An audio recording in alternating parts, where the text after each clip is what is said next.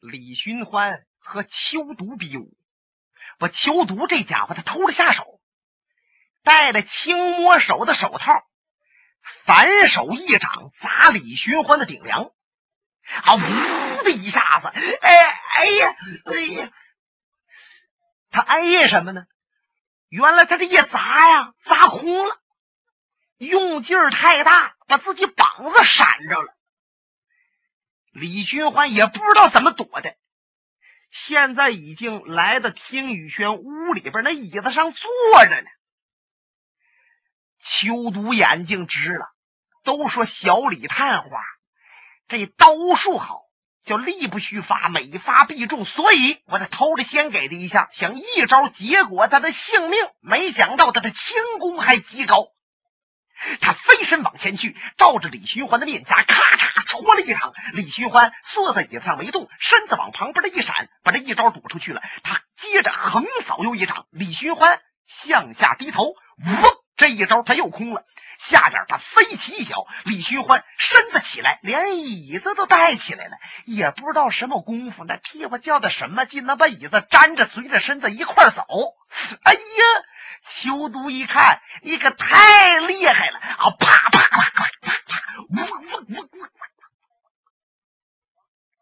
他这一连气儿往里边进了三十招，哪一招都够凶险的。可是哪一招都没挨着李寻欢的衣襟儿，而且李寻欢始终是面带微笑，那不像和他打斗啊。那简直是老友白酒相谈，气得这秋毒横扫一掌，这一掌也叫单风贯耳，砸李寻欢的太阳穴。和李寻欢是早不躲晚不躲，就是眼瞧着都给这太阳穴挨上了，呃，他才躲。秋毒这招想变都变不了啊！这劲儿还用足了，嗡，在李寻欢头顶上过来，给他自己的太阳穴啪嚓削上了。哎呀，噔噔噔噔噔噔！他往后一退身子，差点撞门框上。李寻欢这才说话：“住手！秋毒，如果你来到此地。”真要是为抓梅花盗来的，你没有必要和我拼命。或许你明白了，如果我的小刀早要出手，你已经横尸当场，你何必勉强呢？如果你要是真想杀我李寻欢来的，那我劝不了你，就没办法了。秋毒那脑袋一丈老大呀！心想：我师傅过去就说呀，李寻欢的武术高深莫测，说我以后见着他得小心点我心中就不服啊！现在一看，李寻欢的能耐确实是在我之上。他二话没说，一转身，嗖的一下，在听雨轩窜出去了，也没到前边和龙啸云等人告辞，是跳出后院墙，哒哒噔噔跑了。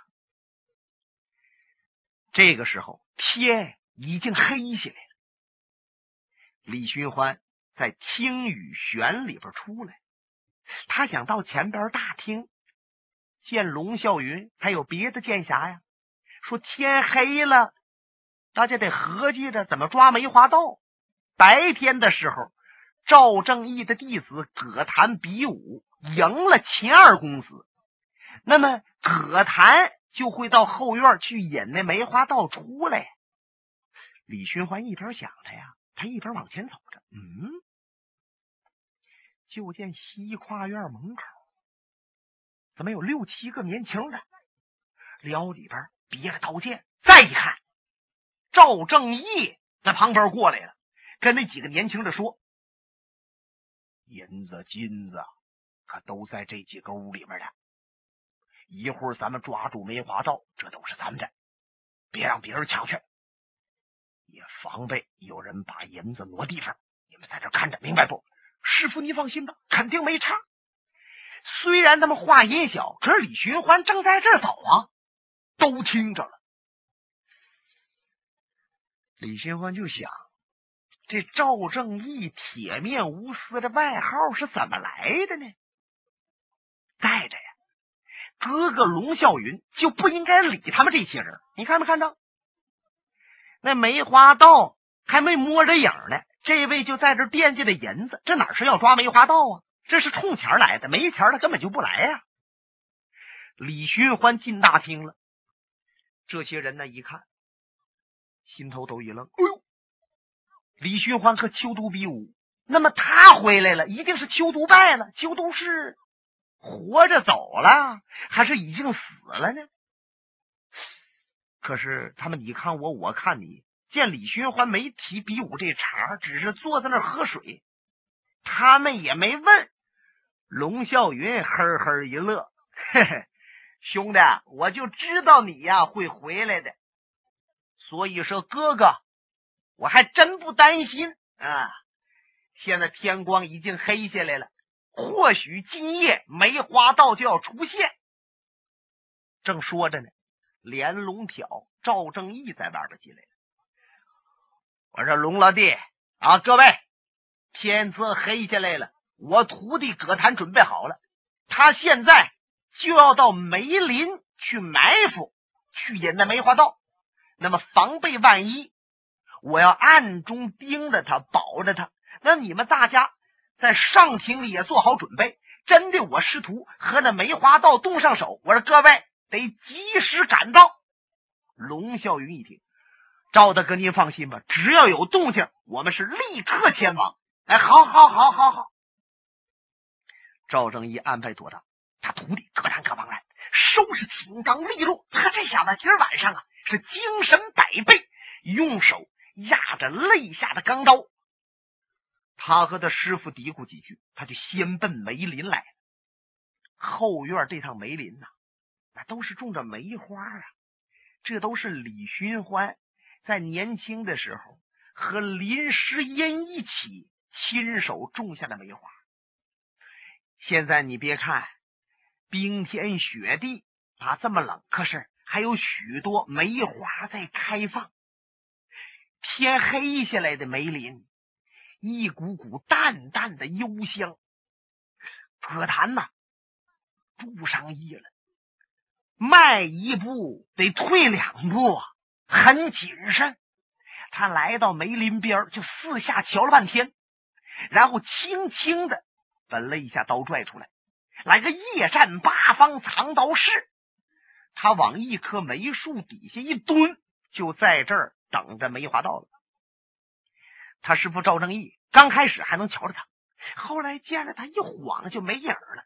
他师傅站在离梅林约有十几步远，旁边一棵小松树底下，往这边瞧着，倾着耳朵听着。忽然就听着啊！他们一声惨叫。哎呀，不好！赵正义飞身往前，肋下刀出来了。哥谭，你在哪里？唰，他就见着一道白影，唰啦这么一闪，已经跳出后院墙。哎，什么人？什么人？他这一喊不要紧。上厅，龙啸云等人已经都听着动静了，哇，全都出来了，直接够奔梅林，嗖嗖，擦擦擦，揉揉揉揉揉啊！赵爷，怎么的了？怎么的了？各位，我就听那葛谭呐，是惨叫一声，不知道不不知道他现在在哪儿啊？大家帮我找找啊！我我还看到有一趟白影跳过后墙没了。是吧？啊！我说各位追，喊追这主啊，是光比划家伙事没跑。有几位胆儿大的跑出去四五步又站那儿了，因为他们都琢磨呀，那梅花道能够杀很多人，我们就一定能够抓住他呀。真要是追到前面去，再让他给收拾了，那可受不了啊。所以说呀，这些人你看我，我看你，是却步不前。铁甲金刚铁穿甲，窜身来到墙边，嗖的一下蹦上墙头，扎扎背膀，四下观看，哪里还有什么梅花道的踪迹呀？没了。李寻欢也站在暗中，两眼闪烁光亮，四下瞧着。哟，李寻欢先看到，就在那梅树下边横着一个人呢。哎，这人刀早扔在一边了，用手捂着胸口，脑袋往旁边歪着，显得十分痛苦。嗯，这正是葛谭葛望然呢。同时，也有一些人发现了。哎呀，葛少侠在这儿呢！我赵爷，你徒弟在这儿呢！赵正义抢步向前，俯身一看，葛谭，葛谭！就见葛谭呢，嘴往外冒着血，人事不省，奄奄一息。再一看，他的衣服都已经被撕烂了，身上原来穿的宝铠，也就是那金丝铠。已经没了，在他胸口这个地方有一个梅花血印大家都知道，被梅花道害过的人，大部分胸前都有这么一个梅花血印不知道那个梅花道是用什么兵刃把人给打伤的，那么下手如此之重，还这么准。可见梅花道手段高强，不过有一节呀，那葛谭身上穿着金丝铠呢，怎么能够也被他点中胸口啊？啊，然后金丝铠又没了，这这这是怎么回事？似乎像啊，人家先把金丝铠给他拔去了，然后用兵刃又给他怼上的，嗯，像这个意思。大家都在旁边瞧着分析着，就见赵正义心中难过，眼泪上来了。这老家伙呀，一是心疼徒弟，再一个他一看捉梅花倒没捉了，徒弟还伤着了，那么很多大户凑那金银，我也就得不到了。什么武林第一美人那我徒弟也甭想了。我以后还怎在江湖上立足呢？他赶紧抱起徒弟。来到他临时休息的屋中，见徒弟这样，他马上想到还在龙府的梅二先生，快快快快快快把梅二先生请来，来救葛谭。是是，有几个弟子跑出去了，时间不大，回来报告师傅，那梅二先生啊，正在给秦大公子吃药呢。秦三爷说了。梅二先生现在来不了。什么？我徒弟都要咽气了，他为什么不来？秦三爷，你太不讲交情了。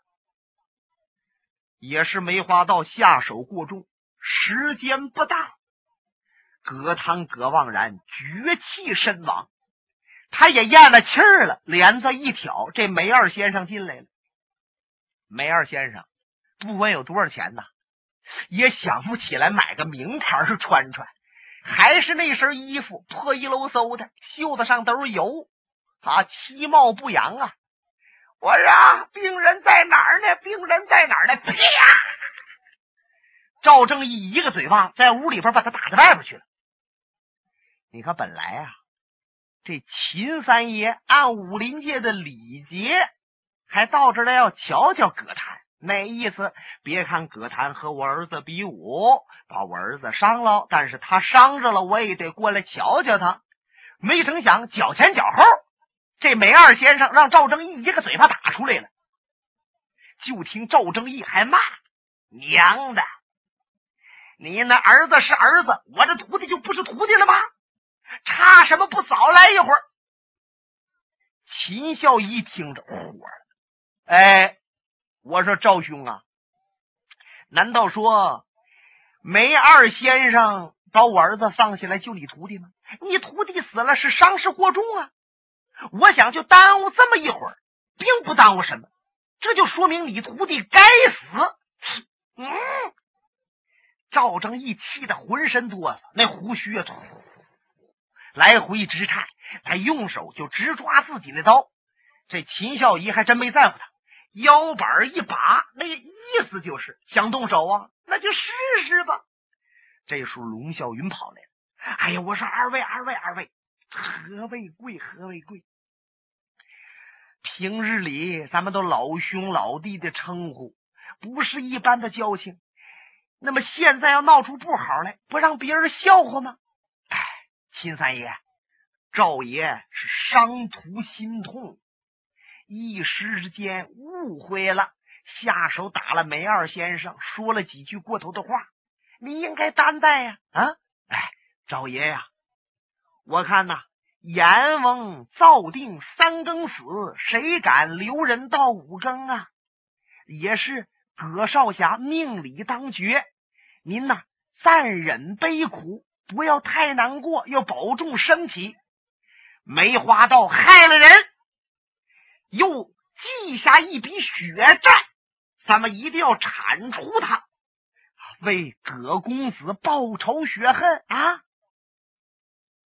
龙啸云这一劝，赵正义哭了。梅花道啊，你他妈不是英雄啊！你，你要是英雄，你大大方方出来和我赵正义比武，你为什么缩手缩脚？你猫着你干什么呢？嗯，院子里边这些人都喊上了：“梅花刀，你谁？滚出来！为什么不露头？”嗯。李寻欢瞧他们这样，既心烦，心里边也压抑，心想梅花道下手太狠了，而且又抢走了金丝铠，非同小可。或许自己要和梅花道对着面，也难免被他一击。不过这些人在这拉屎攥拳头假号也没用。唉，李寻欢是背着手。慢慢的回到了自己的听雨轩。原来李寻欢在家里边住的时候是住在东侧的一个小阁楼，那么林诗音呢，是住在西侧的那个阁楼。这俩楼啊是遥遥相对。有时候李寻欢招呼表妹过来，哎，吟诗作对哎，唠一唠。哎，有的时候呢，表妹招他过去，两人呢谈一谈。可是这次李寻欢回来呀，这俩楼他都不能去了。怎么呢？林诗音成亲以后，林诗音还住在西面，那成了亲了，李寻欢就不能随便过去了。这东面的阁楼呢，据龙啸云告诉他，林诗音有一个干妹妹，叫林仙儿。哎呀，出身挺贫苦啊，没爹没娘，都要寻死上吊，让林诗音给救了。现在呀，他就住在这个东面的阁楼里边。龙啸云介绍这段的时候啊，还跟李寻欢开了一句玩笑，说：“这位林仙儿小姐就是武林第一美人。如果说有缘分的话，兄弟你要抓住梅花道喽。”这位美人啊，还就得下嫁给你呢。李寻欢当时就说了：“哥哥，梅花道能不能抓住都不一定。这位美人我还真有点兴趣。”哥俩都乐了。那么现在，李寻欢来到他临时的住所听雨轩，坐在椅子上，这个天光就放亮了。忽然间，这门滋溜一下开了。看，哟。人还没进来，先伸进来一只小手，就一看他这个手，李寻欢就知道是谁了，是林诗音和龙啸云的儿子龙小云。因为这个宅子里边也没有别的小孩啊。李寻欢一摆手：“小云呐，进来！”哎，果然是他。这小小子露头把门关上，然后来到李寻欢跟前。哎呦，规规矩矩，就像个大人似的，一躬到地。叔叔，过去呀，我也不知道啊，您是我叔叔，我对您太冒犯了。那么您呢，打了我一掌，把我武功废了。我现在明白了，您这是教训我，让我走正路。我父亲和母亲告诉我，不要记恨您。叔叔，现在我给您赔礼来了。一听小云说这话。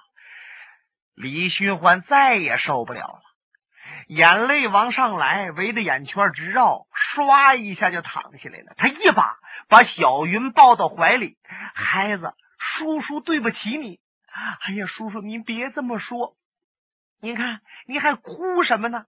哎，这龙小云拿着袖子，一个劲儿给李寻欢擦眼泪。